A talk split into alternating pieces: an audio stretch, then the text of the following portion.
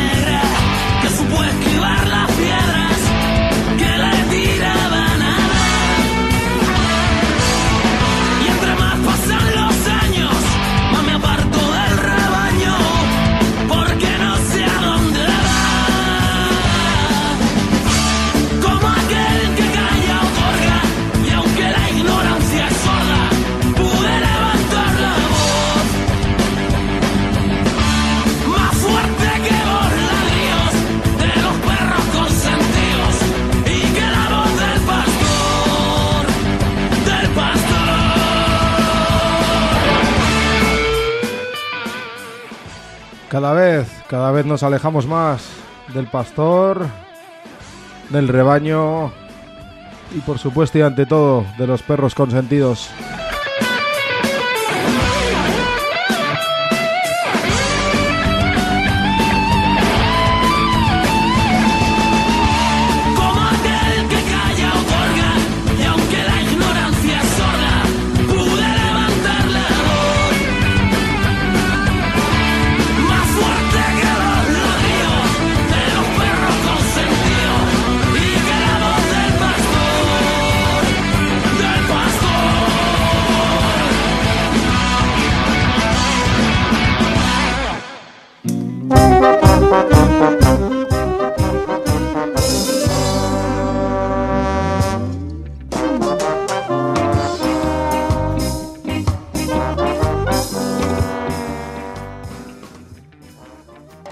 Podréis negar, porque todo se puede negar.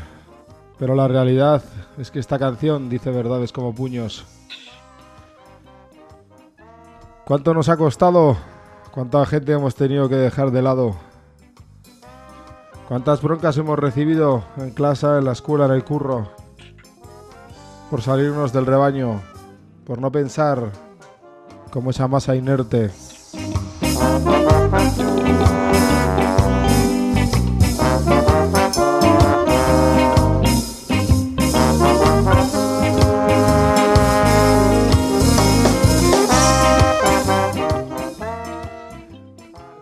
Seguimos ahí, en esa pelea y en esa lucha.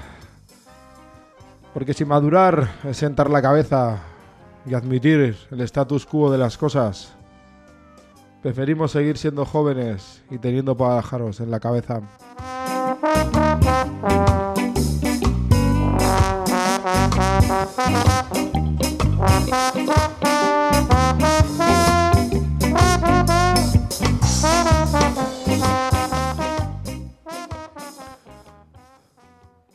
Arrancamos taupada pues poniendo nuestra cuña a ese dial del FM aburrido y gris, siempre de la mano de todos vosotros, de quienes apoyáis a esta radio y os hacéis egusquides y nos permitís seguir en antena y cumplir 40 años de emisión radiofónica con todo el amparo y la legalidad que nos da quien nos escucha, quien nos atiende y los colectivos que circulan por aquí, por los estudios de la Navarrería.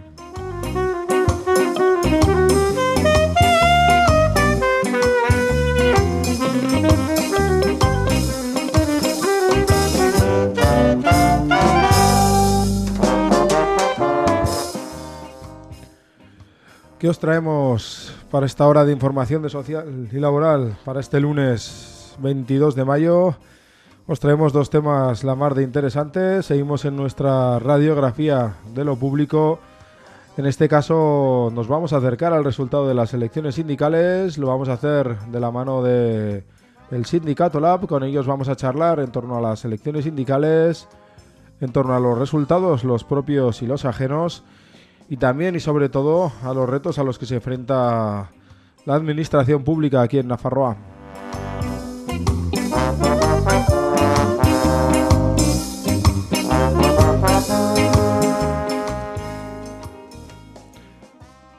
Y para la segunda parte del programa os traemos algo diferente. Vamos a hacer una entrevista en torno a México Vamos a ver el funcionamiento de una bueno de un gobierno alternativo a esa dictadura del PRI en México, esa dictadura perfecta que se le vino a llamar. Vamos a ver eh, los intentos de los del gobierno reformista por las mejoras en México, como unas sí que se pueden implementar y como la mochila del sistema, la mochila del capitalismo, la mochila de la historia también en México pues provoca precisamente la imposibilidad, la dificultad para llevar a cabo todo esto sin una, sin una ruptura clara. Vamos a hacerlo de la mano de Javi, con él vamos a hablar del contexto mexicano, de las leyes que se van aprobando, de las leyes que quedan por aprobar y también de las situaciones a nivel laboral, a nivel sindical y a nivel político en ese país centroamericano.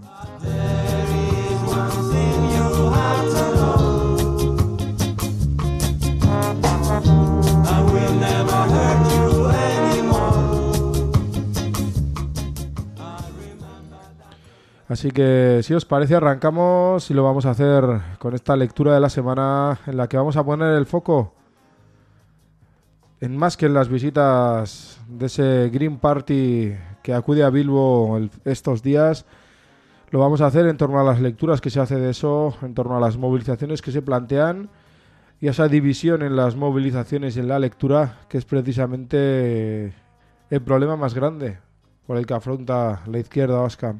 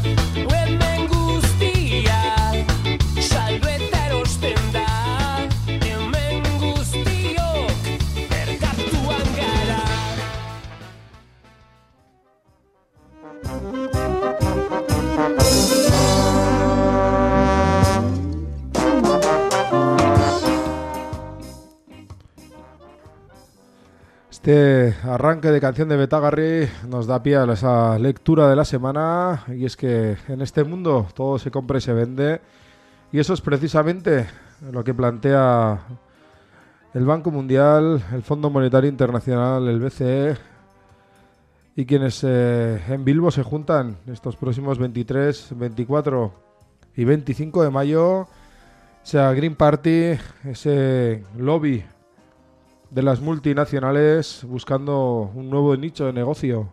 En este caso, el negocio del ecologismo, el negocio de lo verde.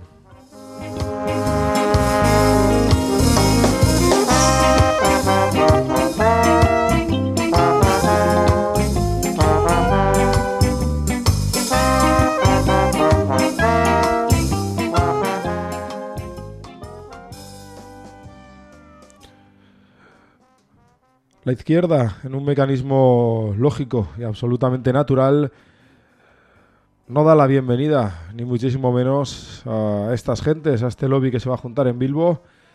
Lo hace porque entiende perfectamente que lo que se busca en esa transición ecológica es precisamente abrir nichos de mercado, hacer de la transición ecológica, de la emergencia climática que sufre este planeta, un negocio verde, un negocio de molinos, un negocio de coches eléctricos, de patinetes eléctricos y por supuesto y ante todo de la explotación de la burguesía, de sus clases dirigentes, ante un proletariado que, como de toda transición que no suponga la ruptura con el sistema, saldrá más precario más pobre y más explotado.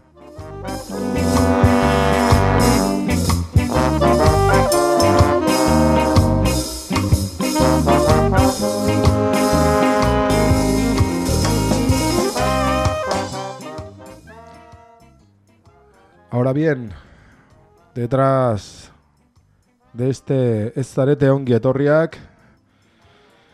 se plantean dos dinámicas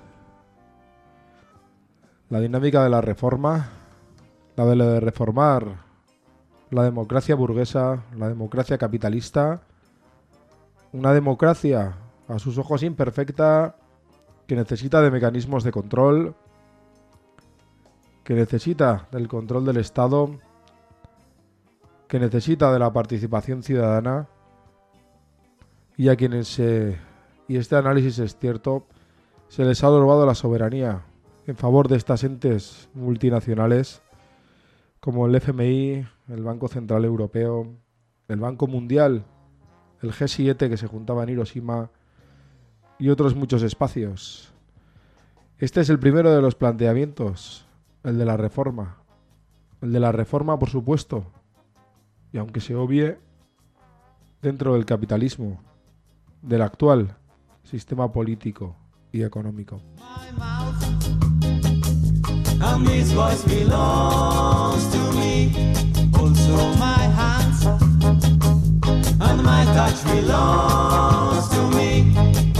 But there is one thing you have to know.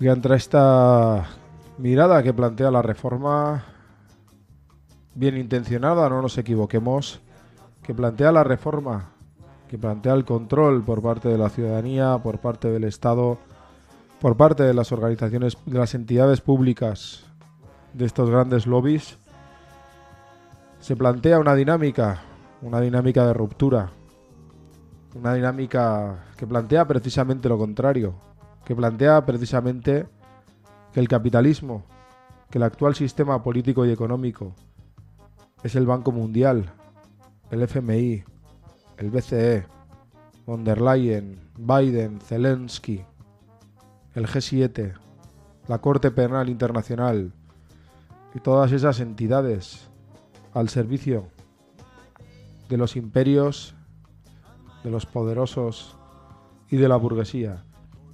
Y que precisamente es con esa naturaleza del sistema con la que hay que terminar, con la que hay que acabar, y que plantea que en lugar de la ruptura, que en lugar de la reforma, perdón, debe plantearse la ruptura.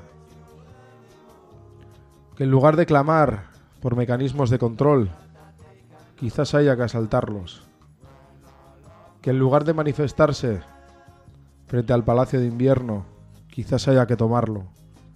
Hoy no será el día, mañana seguramente tampoco. Pero si no empezamos a plantear esa lectura, será imposible. La pérdida de la soberanía, la pérdida de la capacidad de decisión de la izquierda se basa precisamente en haberse limitado al marco, al sistema, a la ley, al capitalismo. Cuando la situación, cuando la emergencia climática, cuando la emergencia ecológica, cuando la emergencia social, vital, laboral, exige precisamente lo otro. Exige la revuelta, frente a la reforma. La toma del palacio frente al diálogo. La lucha, la lucha de clases frente al reformismo y la abolición del sistema capitalista y de sus relaciones económicas y de poder. Ez zarete ongi etorriak. No son bienvenidos ni el FMI, ni el BCE, ni el Banco Mundial. Pero debemos luchar y debemos pelear para acabar con ellos, con su dinámica y con su sistema.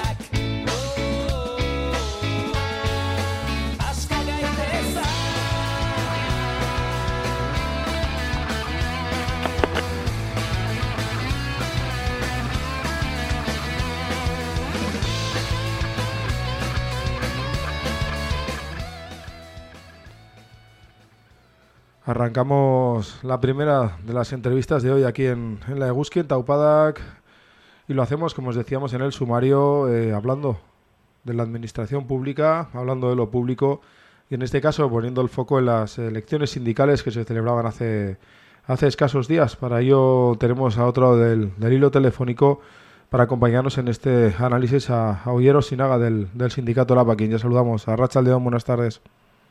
Ahorita, León. Hace, hace muy poquitas fechas, bueno, se celebraban elecciones eh, sindicales en la administración pública en, en Nafarroa. ¿Qué, primera valoración hacéis de, estas elecciones sindicales? ¿Con qué sabor de boca os quedáis? Bueno, la primera valoración que hicimos ya el, pasado jueves obtuvimos unos resultados muy buenos, subiendo 8 delegados y llegando a 77 delegados en total en la administración, en la administración foral del gobierno Navarra.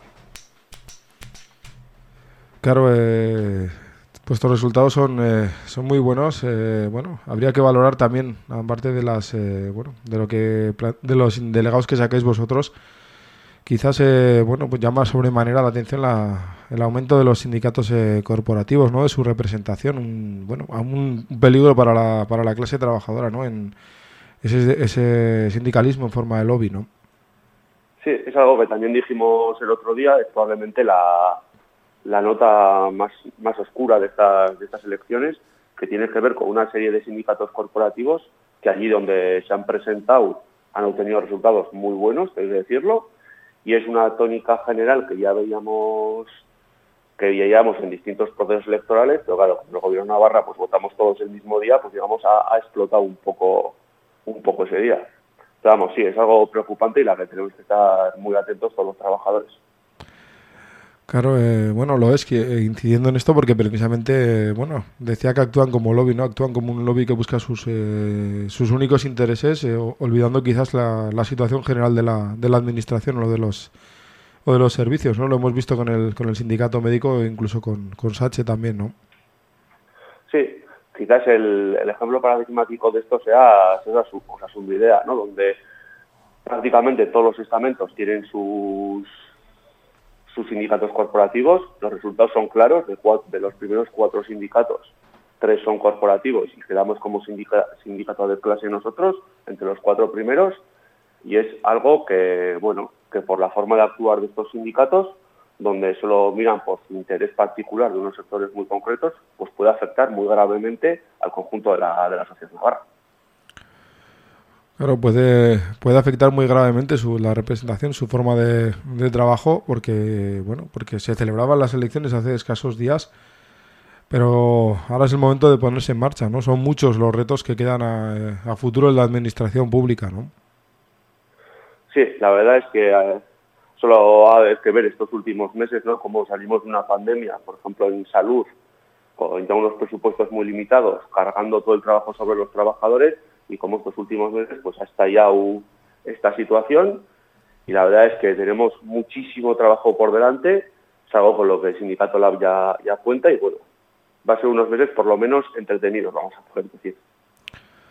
Claro, porque si uno, bueno, coge esa radiografía de lo, de lo público y, y un poco la lectura que hacíais en, en esas movilizaciones que se han ido produciendo en, en primer lugar en la administración, en toda la administración y después, eh, bueno, en diferentes sectores, ¿no? En Osasunvidea, en, en, eh, en educación, bueno, se encuentra con unos eh, problemas comunes que, bueno, pues que exige desde ya, ¿no? Ponerse a trabajar no solo vosotros, sino el, gobierno que salga a futuro este domingo, ¿no? Sí, por supuesto, hay claramente algo que afecta directamente a los trabajadores, como es la pérdida del poder adquisitivo, pero por ejemplo, y algo muy que afecta en profundidad tanto en Sasunvidea como en Escunta, que es el tema de los ratios. Cada vez tenemos más trabajo y cada vez tenemos, por desgracia, menos, menos profesionales. Y esto hay que claramente que darle la vuelta, sea como sea. Os quedan, eh, bueno, muchos retos a futuro. eh, una gran parte de los trabajadores de la función pública os ha dado la- el apoyo, ¿no? A través de esas elecciones, de ese voto. No sé si tenéis previstas, bueno, las primeras medidas que, que queríais tomar, las primeras, eh, bueno, iniciativas que queríais plantear en los, eh, en los diferentes sectores, o quizás, bueno, pues os, eh, os toméis un tiempo para la, para la reflexión, para la lectura, ¿no? Hacíamos un poco la lectura por encima de, esos datos. Sí, bueno, por una parte, eso, la primera lectura es que son unos resultados muy buenos, a la vez tenemos el peligro de los sindicatos corporativos, algo a lo que tenemos que dar la vuelta y, eso- y esto solo lo vamos a hacer con, el trabajo, lógicamente, a, espacio lo más corto posible. Hay un acuerdo que se firmó en la Asunbilea, tenemos que hacer que ese acuerdo sea, sea, se cumpla y de ahí en adelante pues habrá que empezar a trabajar en todos los sectores con las problemáticas de cada sector y las problemáticas generales que afectan a todos, a todos los trabajadores. Claro, al final, eh, bueno, hablamos de unas eh, líneas comunes, ¿no? A todos los, eh, a toda la administración pública, ¿no? Podemos hablar del, hablabas del poder adquisitivo, de esa pérdida del, poder adquisitivo del, funcionariado en Nafarroa, de la administración pública en general. Podemos hablar también eh, que a nivel general de la, de la temporalidad o de las eh, cargas de trabajo, ¿no? Algo que, que al final también afecta no solo a los trabajadores, sino a los eh, diferentes usuarios de la, de la administración, ¿no? Sí, hay una- un elemento también que está siempre ahí pendiente, que es el de la temporalidad. Es impresionante cómo hay sectores, por ejemplo, en la Subidea, que supera ampliamente el 60% la temporalidad, cosa que lógicamente esto, tanto para los trabajadores como para la ciudadanía, es algo que no es aceptable, no se puede aceptar, y es otro de los puntos a tener en cuenta, que es el de bajar esa temporalidad al mínimo posible, porque creemos que, bueno, que hay espacio y que al final, pues, bueno, tanto los trabajadores como la sociedad navarra se merecen unos buenos servicios y, la, y tener una estabilidad en el trabajo es básico para esto. Quedan eh, muchos retos a futuro, también para quien gobierne a partir de, de las elecciones que se celebran eh, este domingo. Os queda pelea, os queda trabajo. No sé si hay alguna otra idea más que querías trasladar en torno a las eh, elecciones sindicales. Eh, hablábamos del, sindicalismo corporativo, de los eh, retos que tenéis a futuro. No sé si, si hay alguna otra idea más que, que, quisieras trasladar a quienes nos escuchan. Bueno, lo primero, darle las gracias a los trabajadores de la Administración por, por la confianza que han depositado en nosotros. Y lo segundo, pues eso, que en estos tiempos de individualismo que tenemos en la sociedad, pues bueno, el, es el, la subida de los sindicatos corporativos es el reflejo de este individualismo y bueno, que frente a esto pues solo le, solo le daremos la vuelta pensando en el bien común de los trabajadores, algo de lo que LAB ha hecho bandera en los últimos años y seguirá haciéndolo. Pues mucha suerte a futuro y en el, en el trabajo y, y Sorionak por los, por los resultados en la, en la administración pública. Vale, que. Bueno, hasta la siguiente, Agur. Agur.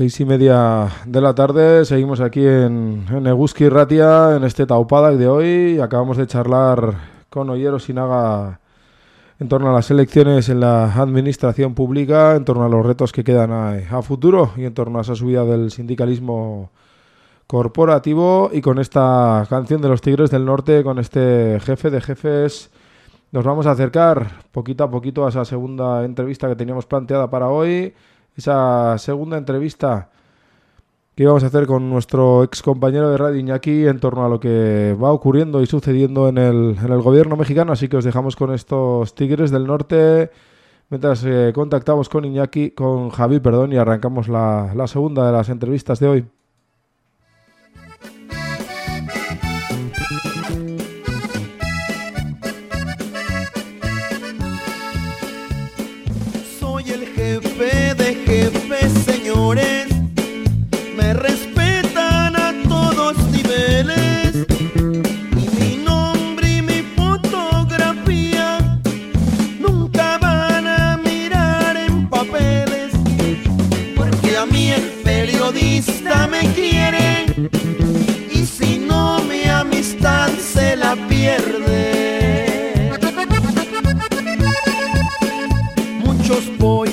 Apenas nacieron. Ya se quieren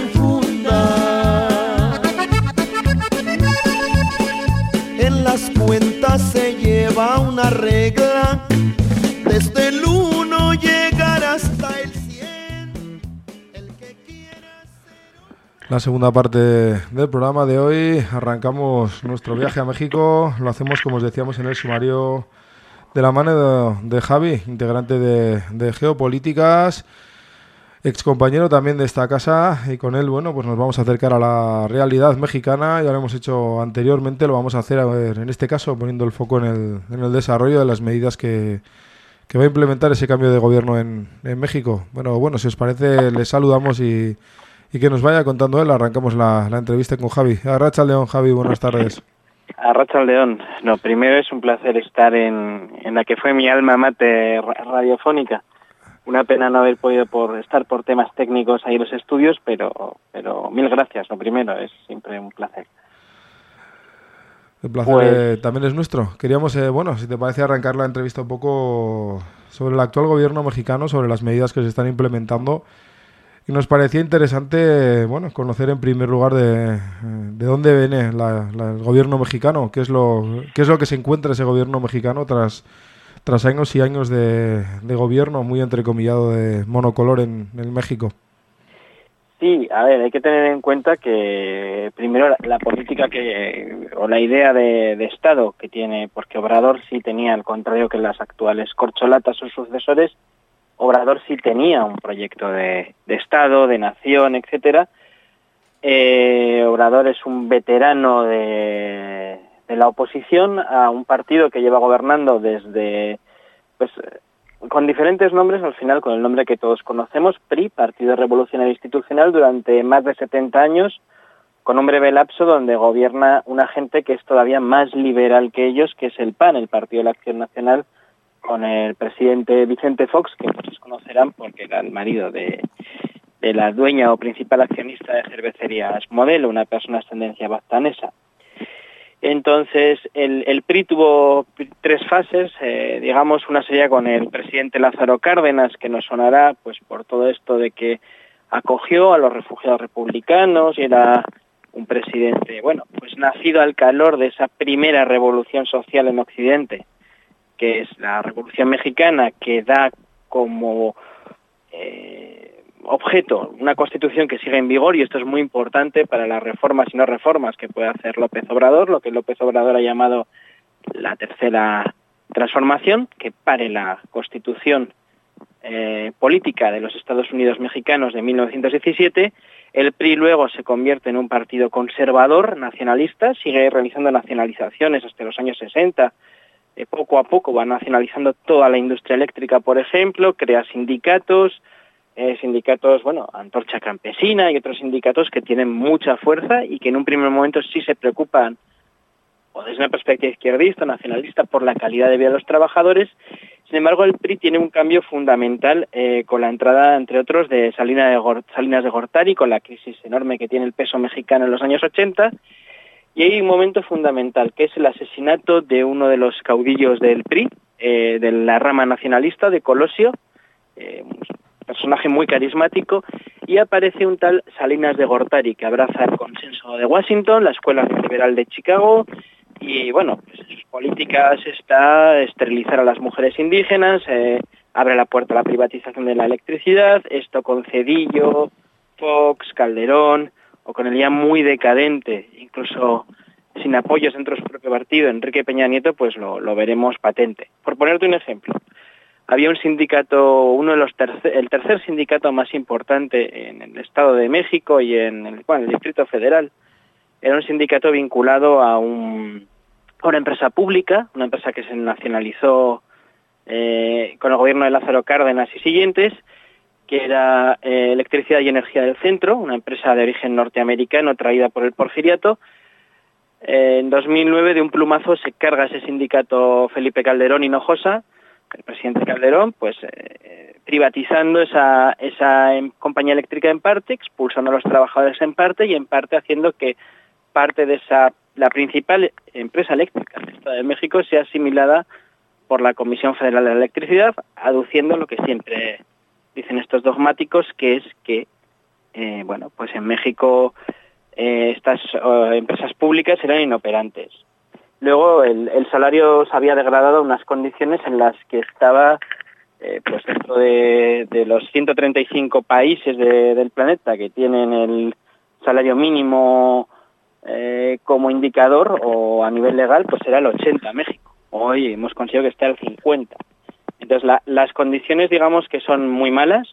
Hablamos de un 50% de empleo irregular, de grandes bolsas de pobreza, de regiones subdesarrolladas regionalmente, de una corrupción atávica. Eh, los, de los principales sindicatos, dos los controlaba directamente el PRI, eh, compraventa de elecciones. Digamos que México era una dictadura perfecta que se revalidaba en elecciones. Por eso no necesitó nunca una dictadura militar, al contrario del resto de América Latina. México tenía su propia dinámica y su política balancín desde que Salinas de Gortari acepta este consenso de Washington, estas privatizaciones y esta degradación social, y además eh, el presidente Calderón derrota eh, fraudulentamente a López Obrador en las elecciones, eh, las primeras que se presenta.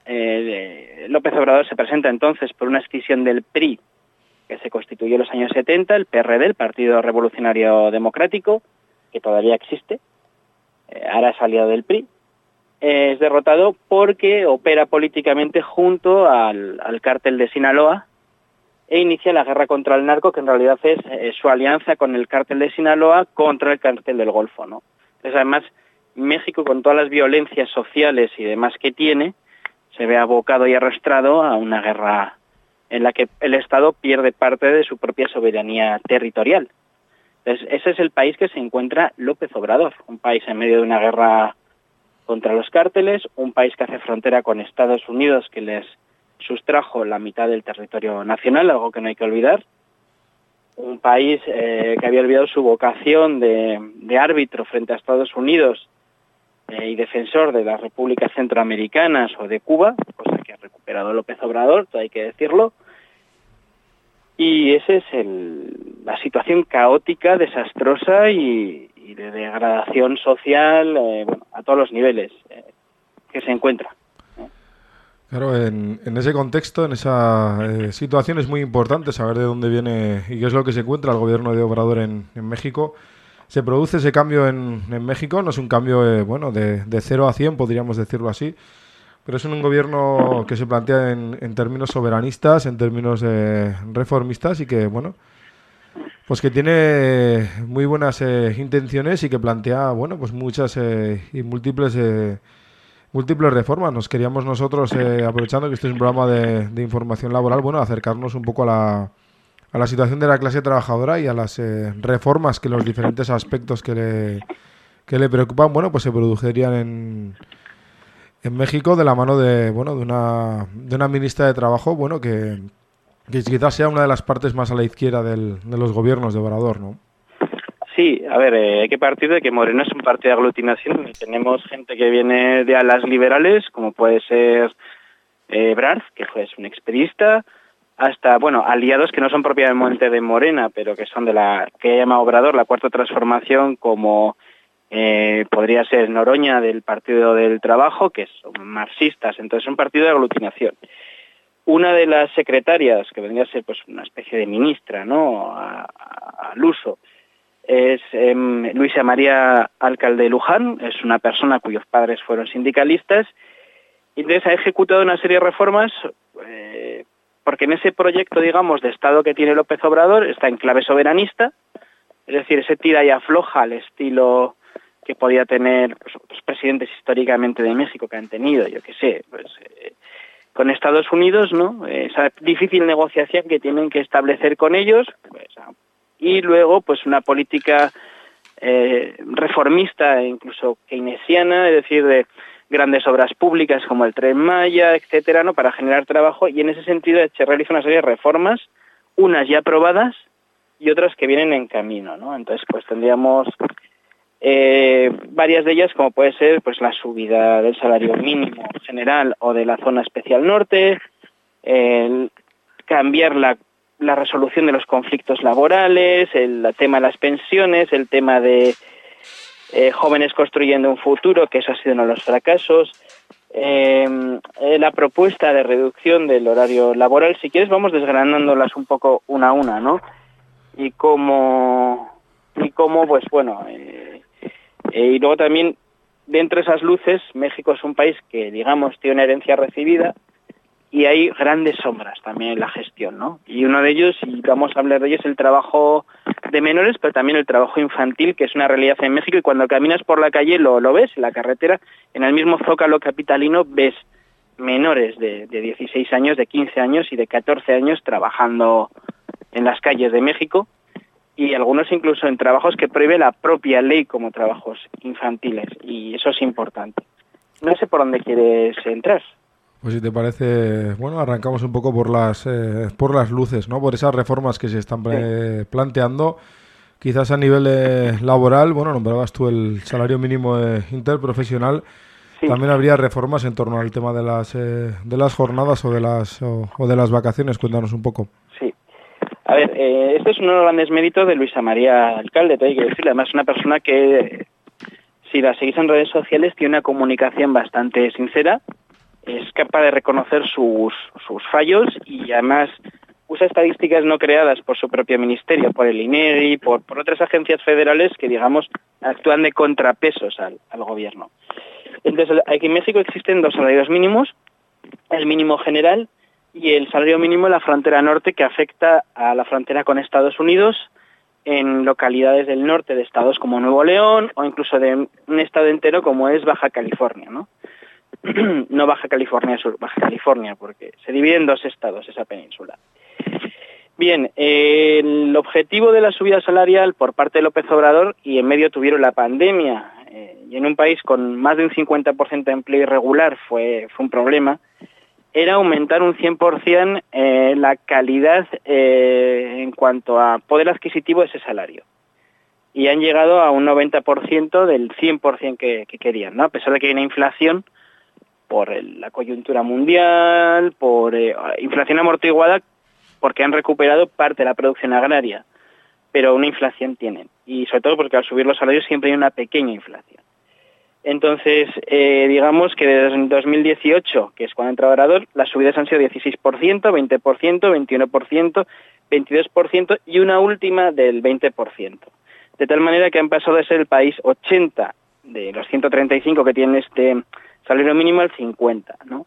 Entonces, en 2023 eh, hemos pasado de 173 pesos diarios a 207, ¿no? Y empezamos en 2018 como 88,36 pesos como salario mínimo, es decir, lo hemos triplicado el salario mínimo.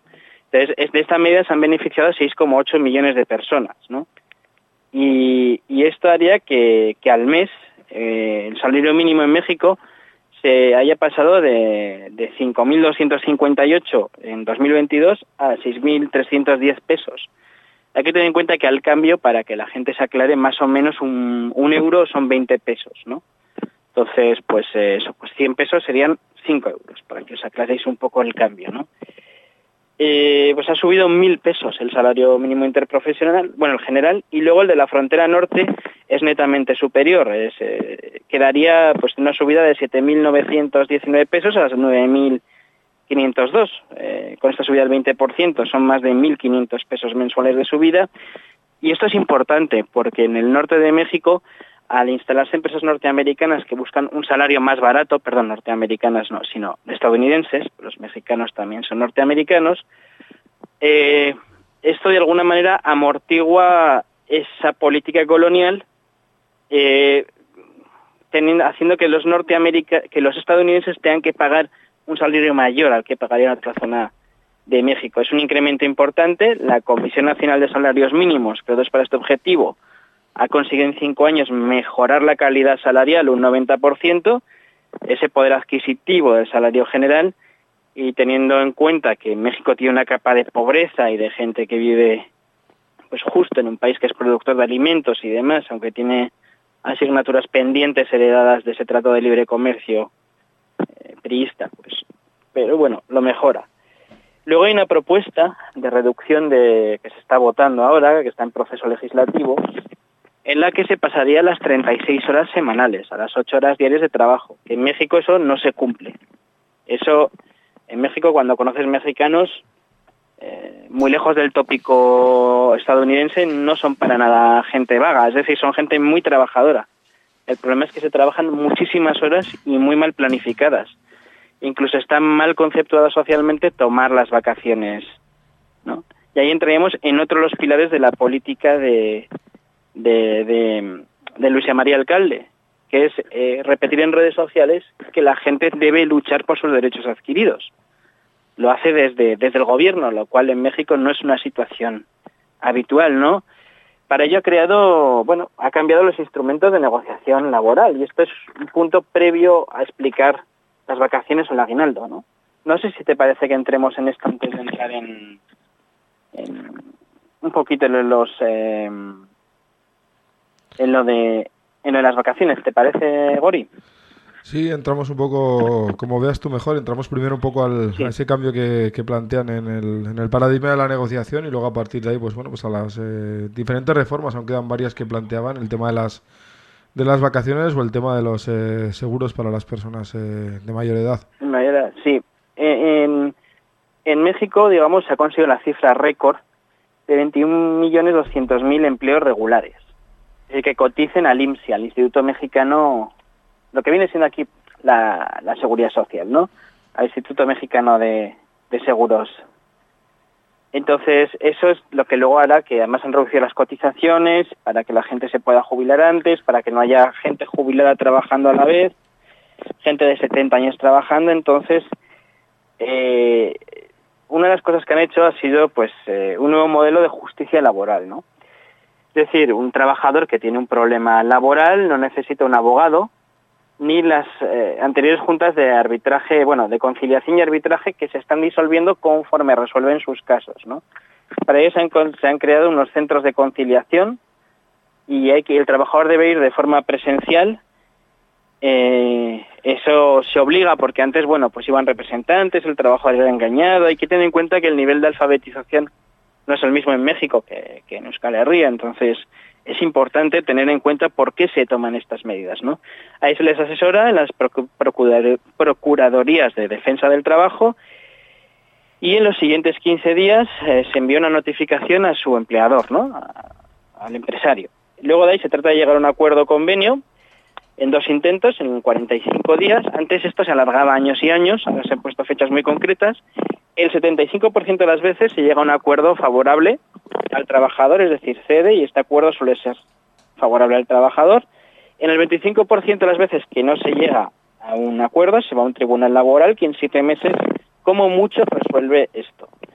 Esto se ha hecho para, para resolver todo esto, ¿no? Y, en esta ley del seguro social, pues además eh, se ha hecho, por ejemplo, que más de eh, 2,3 millones de trabajadores del hogar deban registrarse en el IMSI, ¿no? En el Instituto Mexicano del Seguro Social. Eh, es decir, se ha obligado, ¿no? Y además es un trabajo muy feminizado este trabajo, como ocurre en otros lugares del mundo. Entonces, eh, también se ha evitado, pues para evitar estos abusos que realizan las empresas mexicanas, que puedan recibir, eh, que puedan subcontratar, o sea, para evitar, tenía una serie, digamos, de corruptelas en torno a, a dar de alta a los trabajadores, pues si ofrece un servicio a esta empresa no puede subcontratarlo, solo puede subcontratar de empresas con trabajadores en el IMSI, o sea, adscritos al IMSI, eh, trabajos especializados. Y si eres una empresa de limpiezas, no puedes subcontratar a otra empresa de limpiezas. Entonces, esto ha hecho, o sea, todo esto ha hecho que existen esos tribunales, se pueda vigilar dos cuestiones básicas. Una era que se cumplan las vacaciones. Si tu empleador no te da tus vacaciones, también entrarías dentro de estas juntas de negociación, que siempre van a, ir a tu favor. Y el aguinaldo. El aguinaldo en, en Navidad eh, debe de cobrarse antes del 20 de diciembre. Además, fue una de las grandes campañas. eh, es una ley mexicana que existe desde hace años, pero que se cumpla, ¿no? El aguinaldo equivale a 15 días si has trabajado un año y luego a lo proporcional si has trabajado unos meses. Y tiene que cobrarse antes del 20 de diciembre. Entonces, se han preocupado que se garantice esa paga, ¿eh? también porque, digamos, forma parte de un poco de la política de reconstrucción del tejido social que quiere impulsar Obrador.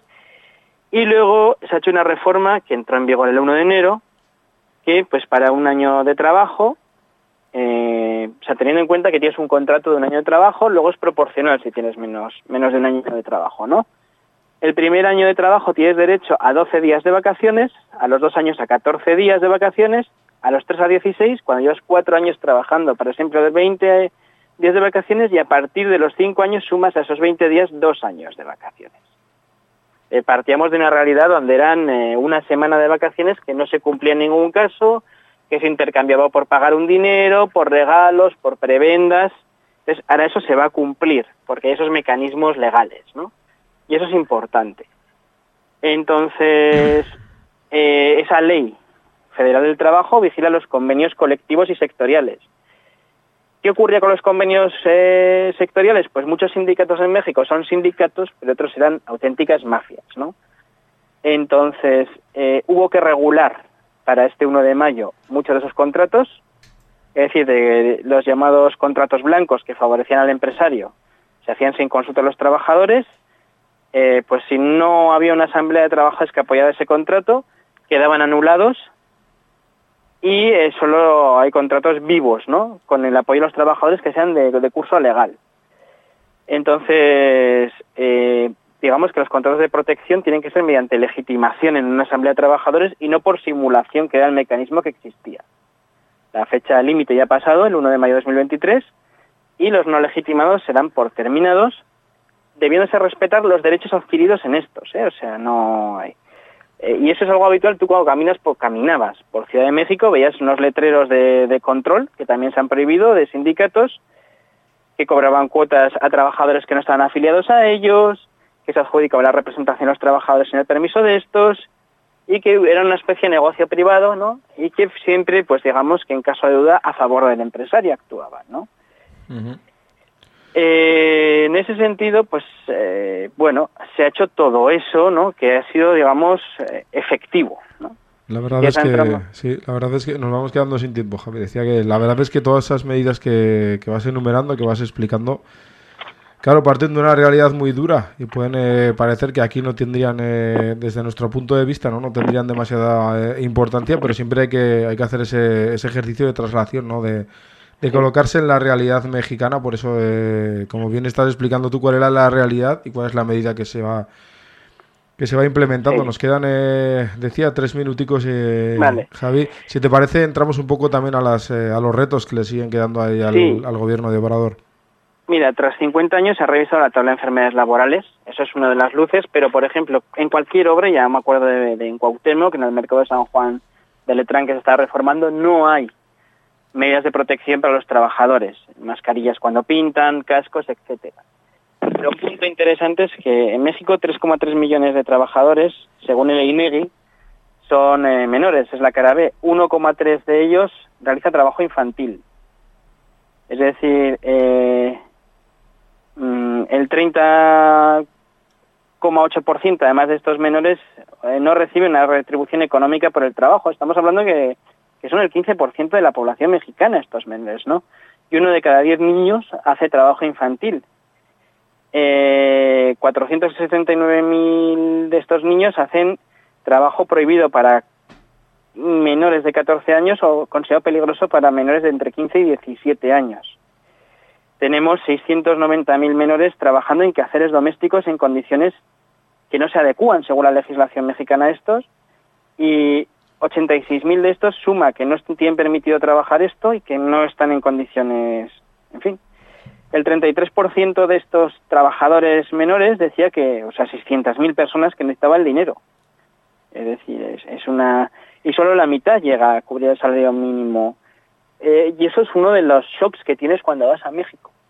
Y es esa realidad tan diferente a la que parten en México, que ves menores, ya no solo menores, ¿no? Porque una persona de 16 años puede desempeñarse laboralmente, sino eh, niños, niños trabajando, ¿no? Y teniendo en cuenta que el trabajo del hogar está muy feminizado, que hay muchas niñas que vienen de comunidades campesinas e indígenas. Estamos hablando de uno de cada diez niños, ¿eh? Gente de 14 años con trabajos prohibidos para sí mismos.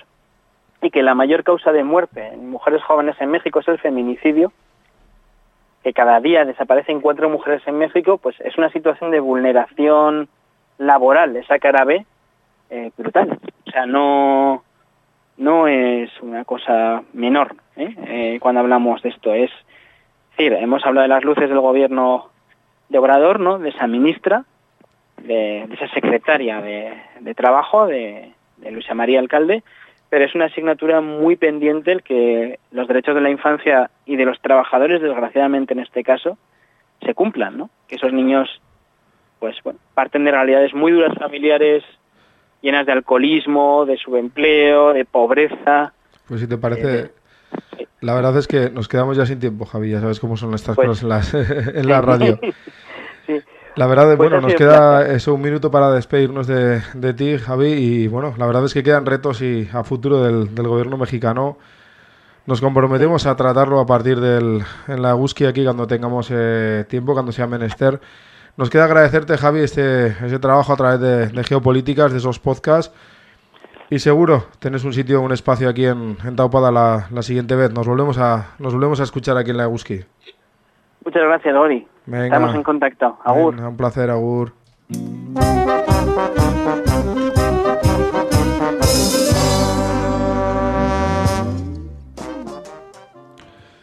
Medio minuto nos queda para, para despedirnos, para emplazarnos a la semana que viene y para recordaros, como siempre, que no odiéis los lunes, que lo que odiáis es el capitalismo y el trabajo asalariado.